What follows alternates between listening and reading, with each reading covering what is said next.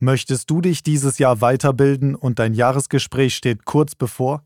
Entdecke Seminare und Konferenzen für Berufseinsteigende und Fachleute rund um die Themen Automobil, Bauen und Gebäude, Energie und Umwelt, Maschinenbau sowie Soft Skills unter www.vdi-wissensforum.de. Jetzt Weiterbildung einreichen und buchen. Weitere Infos erhältst du in den Shownotes.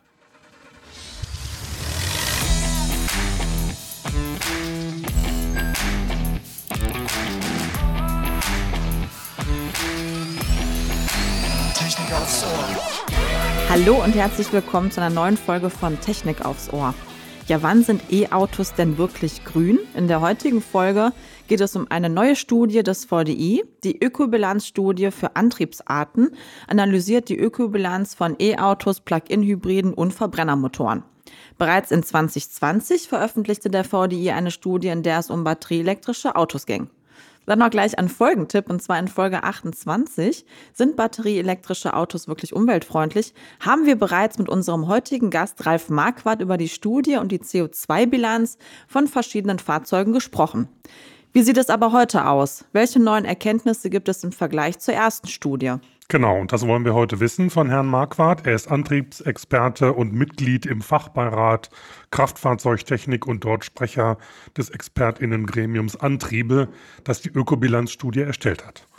Nach 20 Jahren Tätigkeit als Geschäftsführer und Konstruktionschef bei verschiedenen Ingenieurgesellschaften und 10 Jahren Entwicklungschef bei MAN und Deutz ist Ralf Marquardt heute selbstständiger Berater für Industrieunternehmen zu zukünftigen Mobilitätsthemen. Hallo, Herr Marquardt, herzlich willkommen. Hallo. Ja, hallo, vielen Dank für die Einladung. Sehr gerne. Ja, Herr Marquardt, erklären Sie uns doch zu Beginn einmal kurz, was ist eigentlich die VDI Ökobilanzstudie, was steckt dahinter und wer hat daran mitgearbeitet? Ja, also die äh, Ökobilanzstudie äh, ist eine Untersuchung von verschiedenen Antriebssystemen äh, in PKWs, äh, die sich beschäftigen mit batterieelektrischen Fahrzeugen und mit konventionellen Fahrzeugen mit Benzin- und Dieselantrieb, aber auch mit Hybriden der unterschiedlichen Bauart. Und äh, wir konzentrierten uns auf kompakte Fahrzeuge in der Klasse Ford Focus oder VW Golf, äh, jetzt auch in dieser Studie auch den neuesten Elektro, das neueste Elektrofahrzeug VW ID3, das ja auch in der Größe des Golfes gebaut wird und dann Toyota Corolla, auch als Hybrid. Und äh, in der Studie haben mitgewirkt die Mitglieder des Expertengremiums im VDI, äh, das ich leite. Und das ist dann zusammengesetzt ähm, aus Personen aus unterschiedlichen Erfahrungsbereichen. Das sind äh, Professoren, das sind aber auch Entwicklungsverantwortliche und Entwicklungsmitarbeiter in verschiedenen Unternehmen, die sich dann befassen mit äh, Batterien, mit Brennstoffzelle, und mit Verbrennungsmotoren und unterschiedlichen Ausführungsarten. Wir sind da also tatsächlich interdisziplinär besetzt. Breite Kompetenz, würde ja. ich mal sagen. Was sind denn die zentralen Ergebnisse der Studie, Herr Marquardt?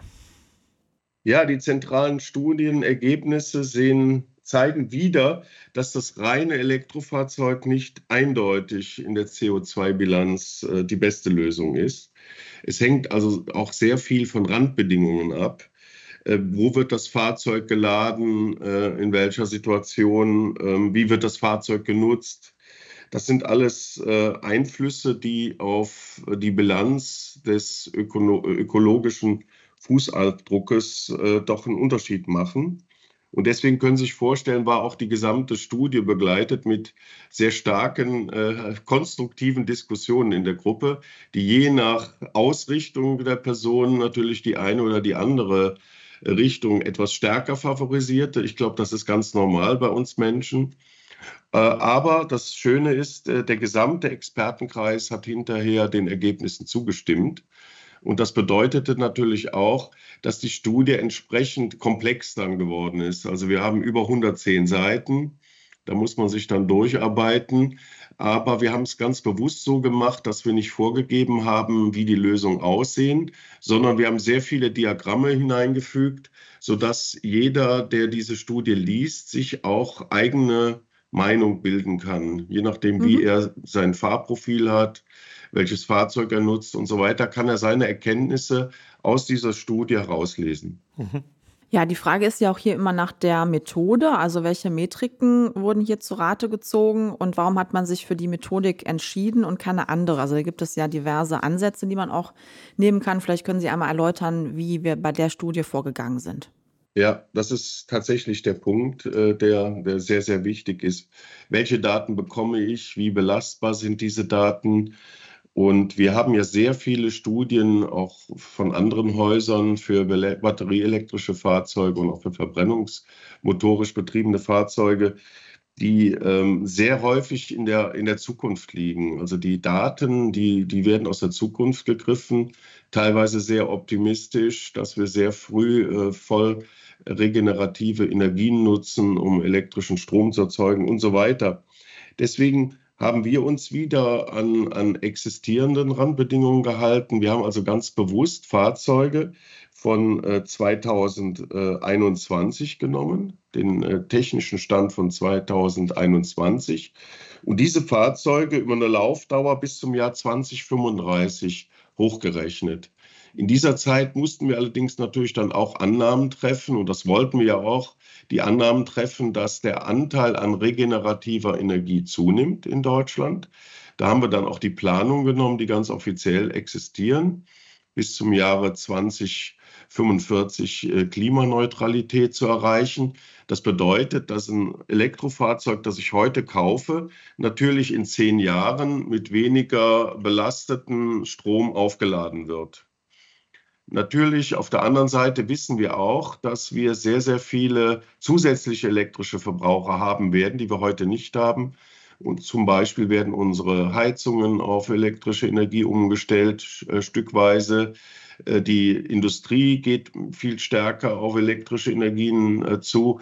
Das bedeutet, dass der einerseits, ob der Plan eingehalten wird, wissen wir nicht. Aber selbst wenn wir diesen Plan jetzt als Grundlage nehmen, auf äh, regenerativen Strom umzustellen, wird sich die Anzahl der Verbraucher stetig erhöhen. Und deswegen haben wir zwei verschiedene elektrische Ansätze getroffen. Wir haben den arithmetischen Mittelwertansatz genommen, der von vielen Quellen äh, genutzt wird, in der äh, berücksichtigt wird, es steht immer genügend Strom zur Verfügung für das Aufladen von Fahrzeugen.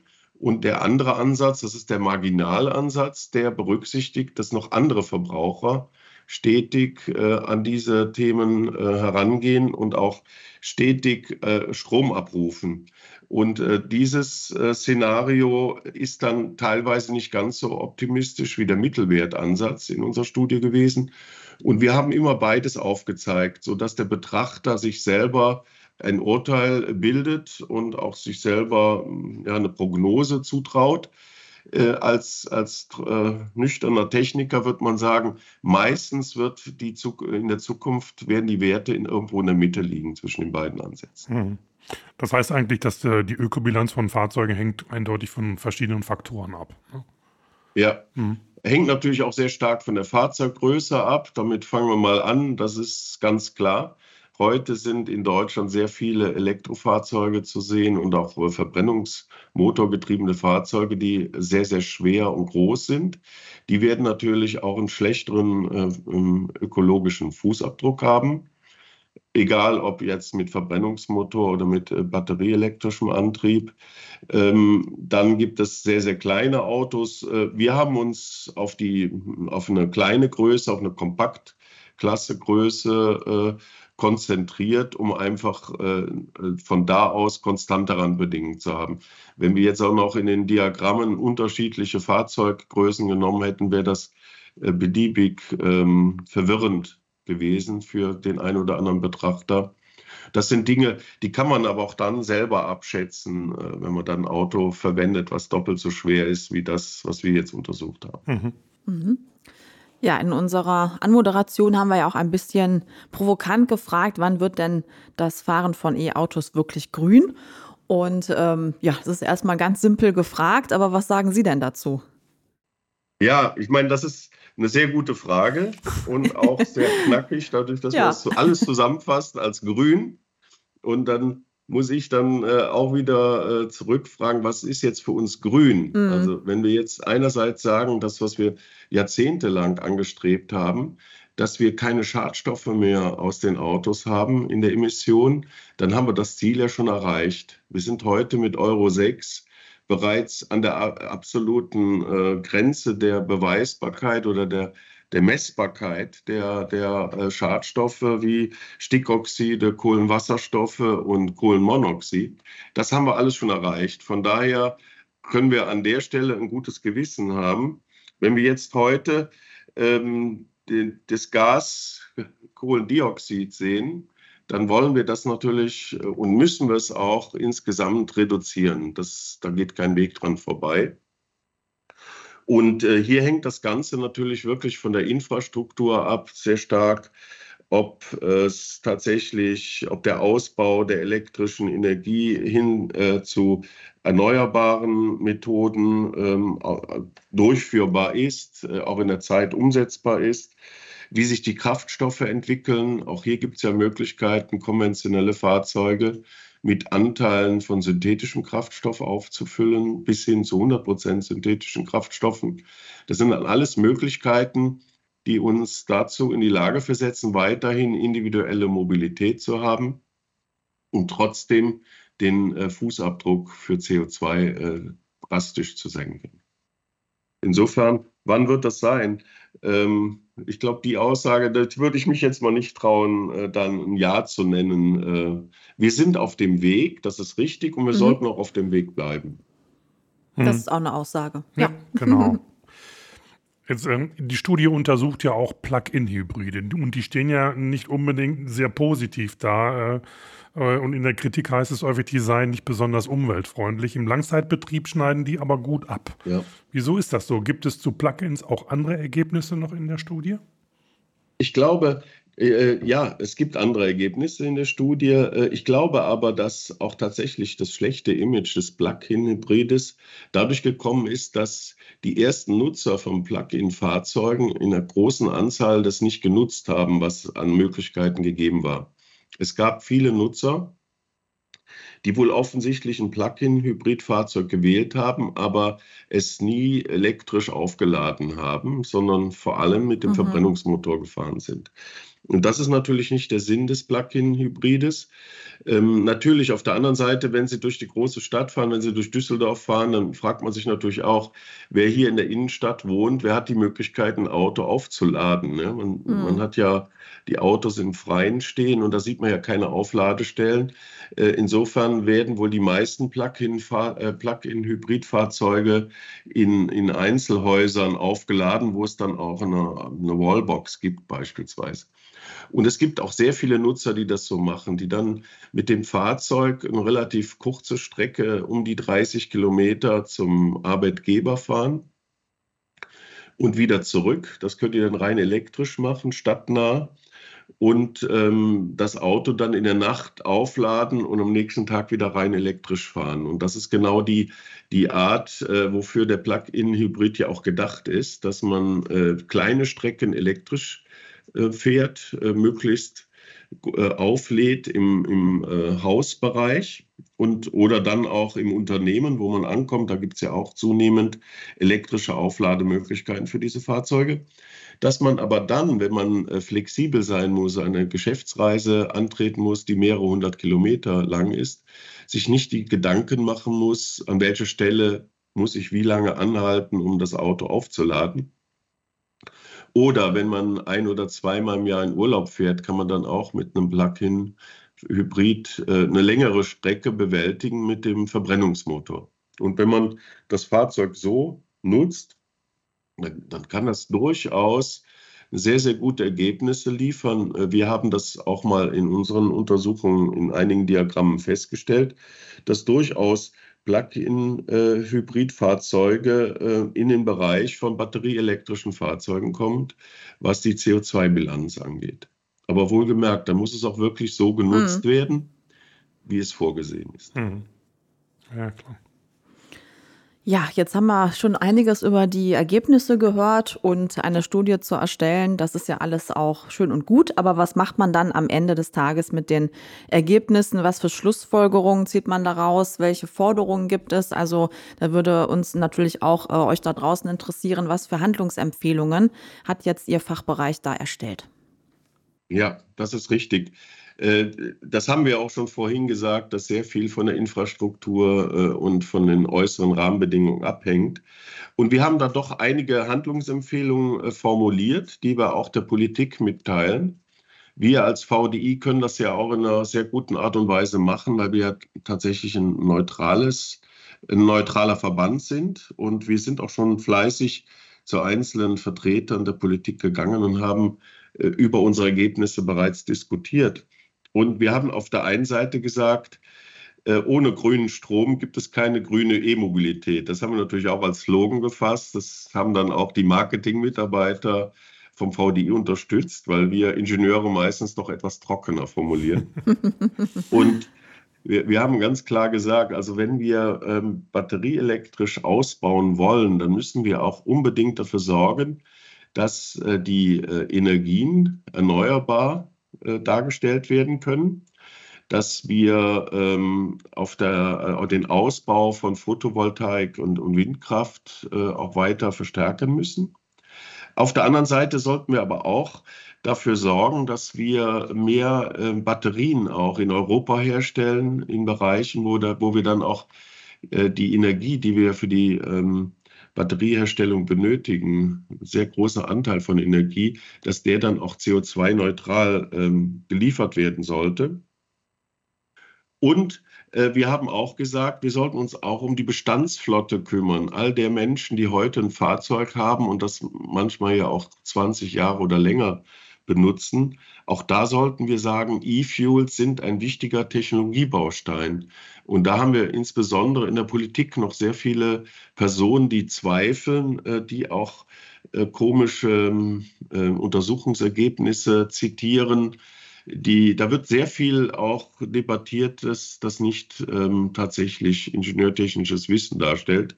Hier haben wir wirklich die Chance, dass wir mit E-Fuels äh, auch die Bestandsflotte schrittweise in einem CO2 ähm, aus, äh, in einem CO2-Wert reduzieren. Und wir sollten auch weiterhin auf Plug-in-Hybride setzen, diese nicht verbieten, sondern weiter unterstützen. Wir müssen uns halt was einfallen lassen, wo man dann auch äh, überprüfen kann, wie diese äh, Plug-in-Hybrids äh, genutzt werden. Hm.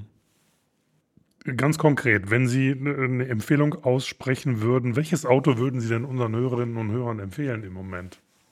Ja, das ist natürlich eine sehr, sehr schwere ist Frage. Fies, ne? ja. Hm. ähm, äh, ich denke, man sollte tatsächlich sich selber mal beobachten, wie man ein Fahrzeug nutzt. Ne, da ist erstmal die Frage, habe ich äh, zwei Fahrzeuge im Haushalt oder ist es ein Ein-Fahrzeughaushalt, den ich betrachte? Und dann, wenn ich äh, wirklich immer nur kurze Strecken fahre äh, im urbanen Bereich und auch die Auflademöglichkeit habe, so ein Fahrzeug ähm, im Hausbereich aufzuladen, möglichst auch mit einem hohen Anteil regenerativer Energie, dann wäre durchaus ein kleines Fahrzeug, ein kleines Elektrofahrzeug für einen solchen Nutzer durchaus eine interessante Technik. Wenn ich aber äh, im, im, äußeren ähm, Bereich einer Stadt wohne, große Anfahrtswege habe, wo dann das Aufladen immer mehr eine Rolle spielen wird. Und wenn ich auch weitere Strecken zurücklegen muss, wie als Handelsmitarbeiter oder Mitarbeiterin, äh, dann und ich stetig große Strecken fahre, dann würde ich doch empfehlen, ein Fahrzeug zu wählen mit Dieselmotor, weil der in der Gesamtbilanz immer noch besser dasteht und ich auch lange Strecken bewältigen kann. Und äh, alles, was dazwischen liegt, dieser gemischte Betrieb, ist durchaus sehr, sehr interessant mit einem Plug-in-Hybrid durchzuführen, wo ich dann äh, die nahen ähm, Bereiche elektrisch fahre, die regelmäßig stattfinden, wenn meine Nutzung entsprechend aussieht und ich immer mal wieder lange Fahrten auch mit Verbrennungsmotor durchführen kann. Mhm. Ja, jetzt haben Sie ja schon an der ersten Studie teilgenommen. Also von 2020 bis heute sind ja jetzt einige Jahre verstrichen. Und da würde uns mal interessieren, was Sie so ganz persönlich über die ganzen Zeiten jetzt an dem Thema begeistert hat, wie Sie die Entwicklung weiterverfolgt haben. Wie haben Sie das erlebt? Ja, ich habe das so erlebt, dass mir besonders diese Diskussion im interdisziplinären Bereich sehr mhm. gut gefallen hat äh, und auch das Streben in der Gruppe wirklich zu analysieren und der Wirklichkeit sehr, sehr nahe zu kommen. Und das war sehr spannend. Ich muss sowieso sagen, mein berufliches Umfeld, Sie haben es ja vorhin erwähnt, dass ich auch berate in, in Mobilitätsfragen, ist genauso spannend. Äh, auch da beschäftige ich mich mit Elektromobilität, mit Fragen des industriellen Recyclings von Batterien. Das ist ja auch eine ganz wichtige äh, Situation, eine ganz wichtige ähm, Geschichte, um tatsächlich auch batterieelektrische Fahrzeuge im gesamten äh, Zyklus des Lebens, und da gehört ja auch das Recycling mit dazu, zu beobachten und zu steuern, äh, bis hin zu Verbrennungsmotoren mit synthetischen Kraftstoffen zu betreiben. Das sind sehr, sehr interessante Felder und die kann ich dann im VDI auch in dieser Expertengruppe mit, mit anderen Experten äh, ähm, diskutieren. Und das macht neben der Mühe, die wir haben, und ich habe es vorhin schon gesagt, wir hatten auch nicht immer einfache Diskussionen, aber gerade wenn es dann zu dem Ergebnis führt, wo alle einverstanden sind mit den Aussagen, macht das sehr viel Spaß.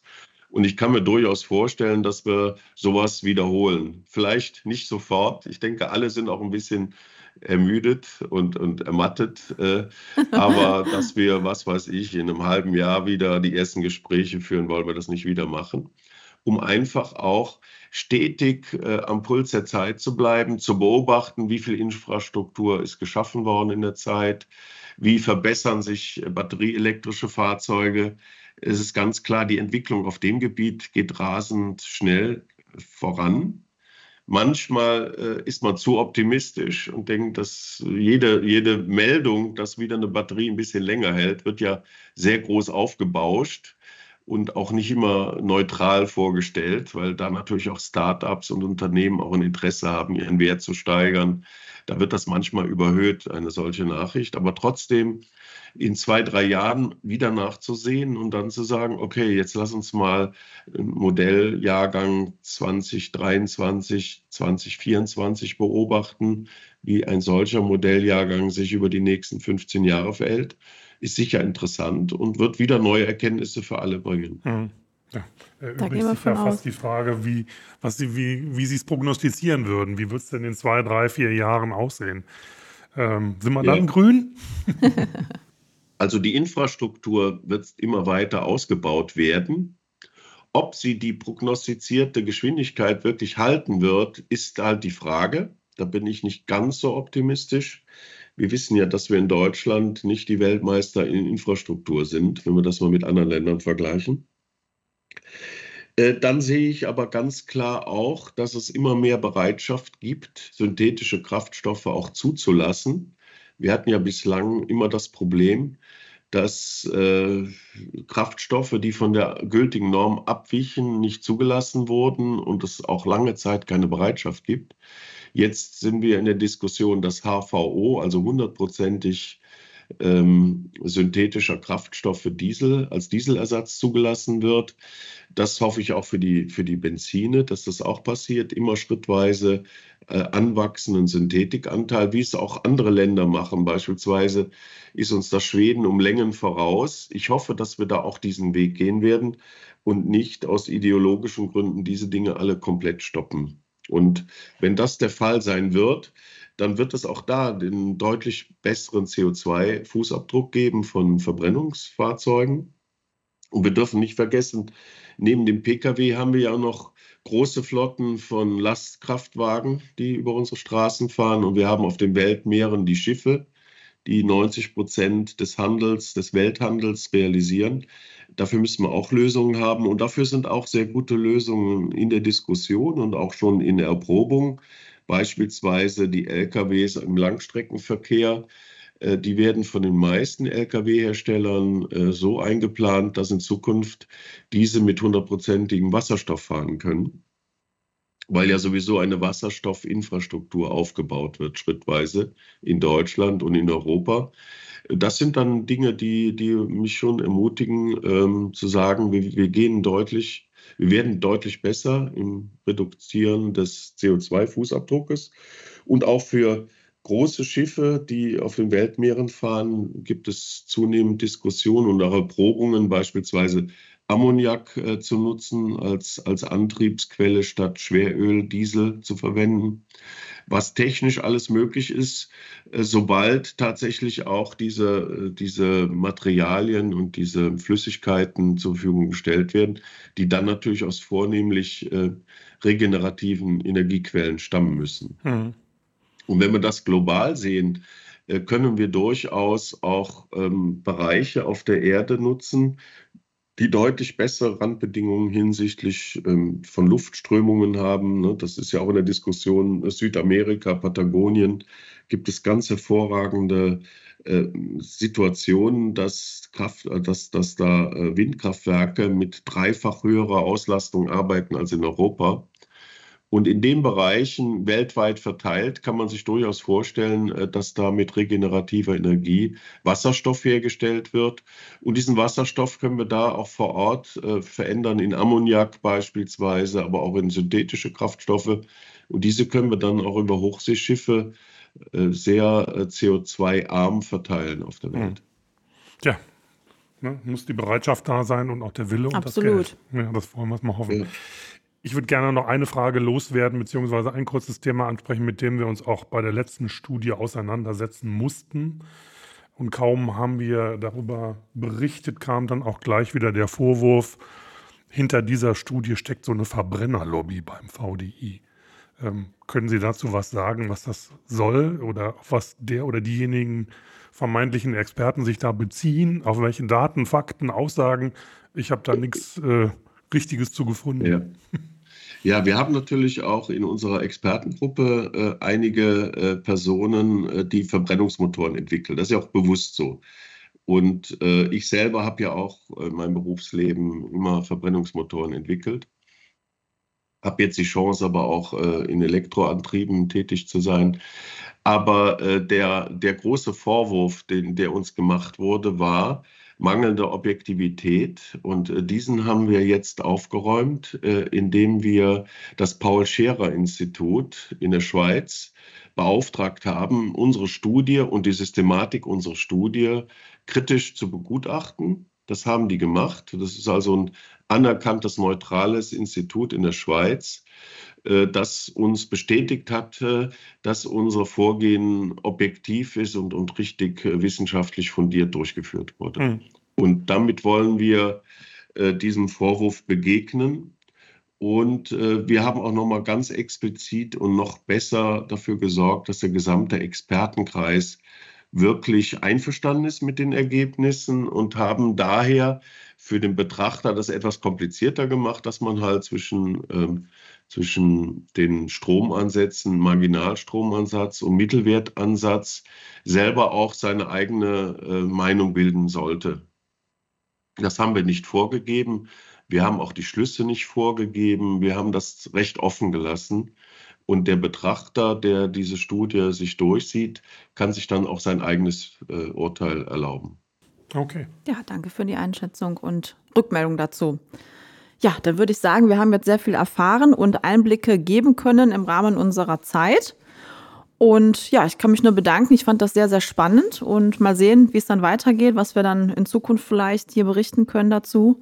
Und wer sich weiter informieren möchte und auch die Studie sich mal downloaden möchte, der findet das auf jeden Fall in unseren Show Notes. Da verlinken wir dann noch ein paar spannende Sachen dazu. Genau. Und das Thema wird uns weiter beschäftigen, ja. auch in unserer Außenkommunikation beim VDI, weil diese Studie ist so umfangreich und hat so viel Inhalt, dass man da noch eine Menge mitmachen kann. Mhm. Wir bedanken uns bei Herrn Marquardt für seine Expertise ja. und für seine Aussagen. Und äh, Herr Marquardt, alles Gute, vielen Dank. Und, ja, äh, auch vielen Dank von mir, auch vielen Dank für Ihr Interesse. Ja. Und alles Gute. Und vielleicht sprechen wir uns ja dann in zwei, drei. Auf jeden Fall, Jahren. wir lassen da nicht locker. Nee. Ja, ja und euch einen schönen Tag. Ja. Macht's gut, bleibt gesund und wir sagen dann bis bald. Bis bald. Tschüss. Tschüss.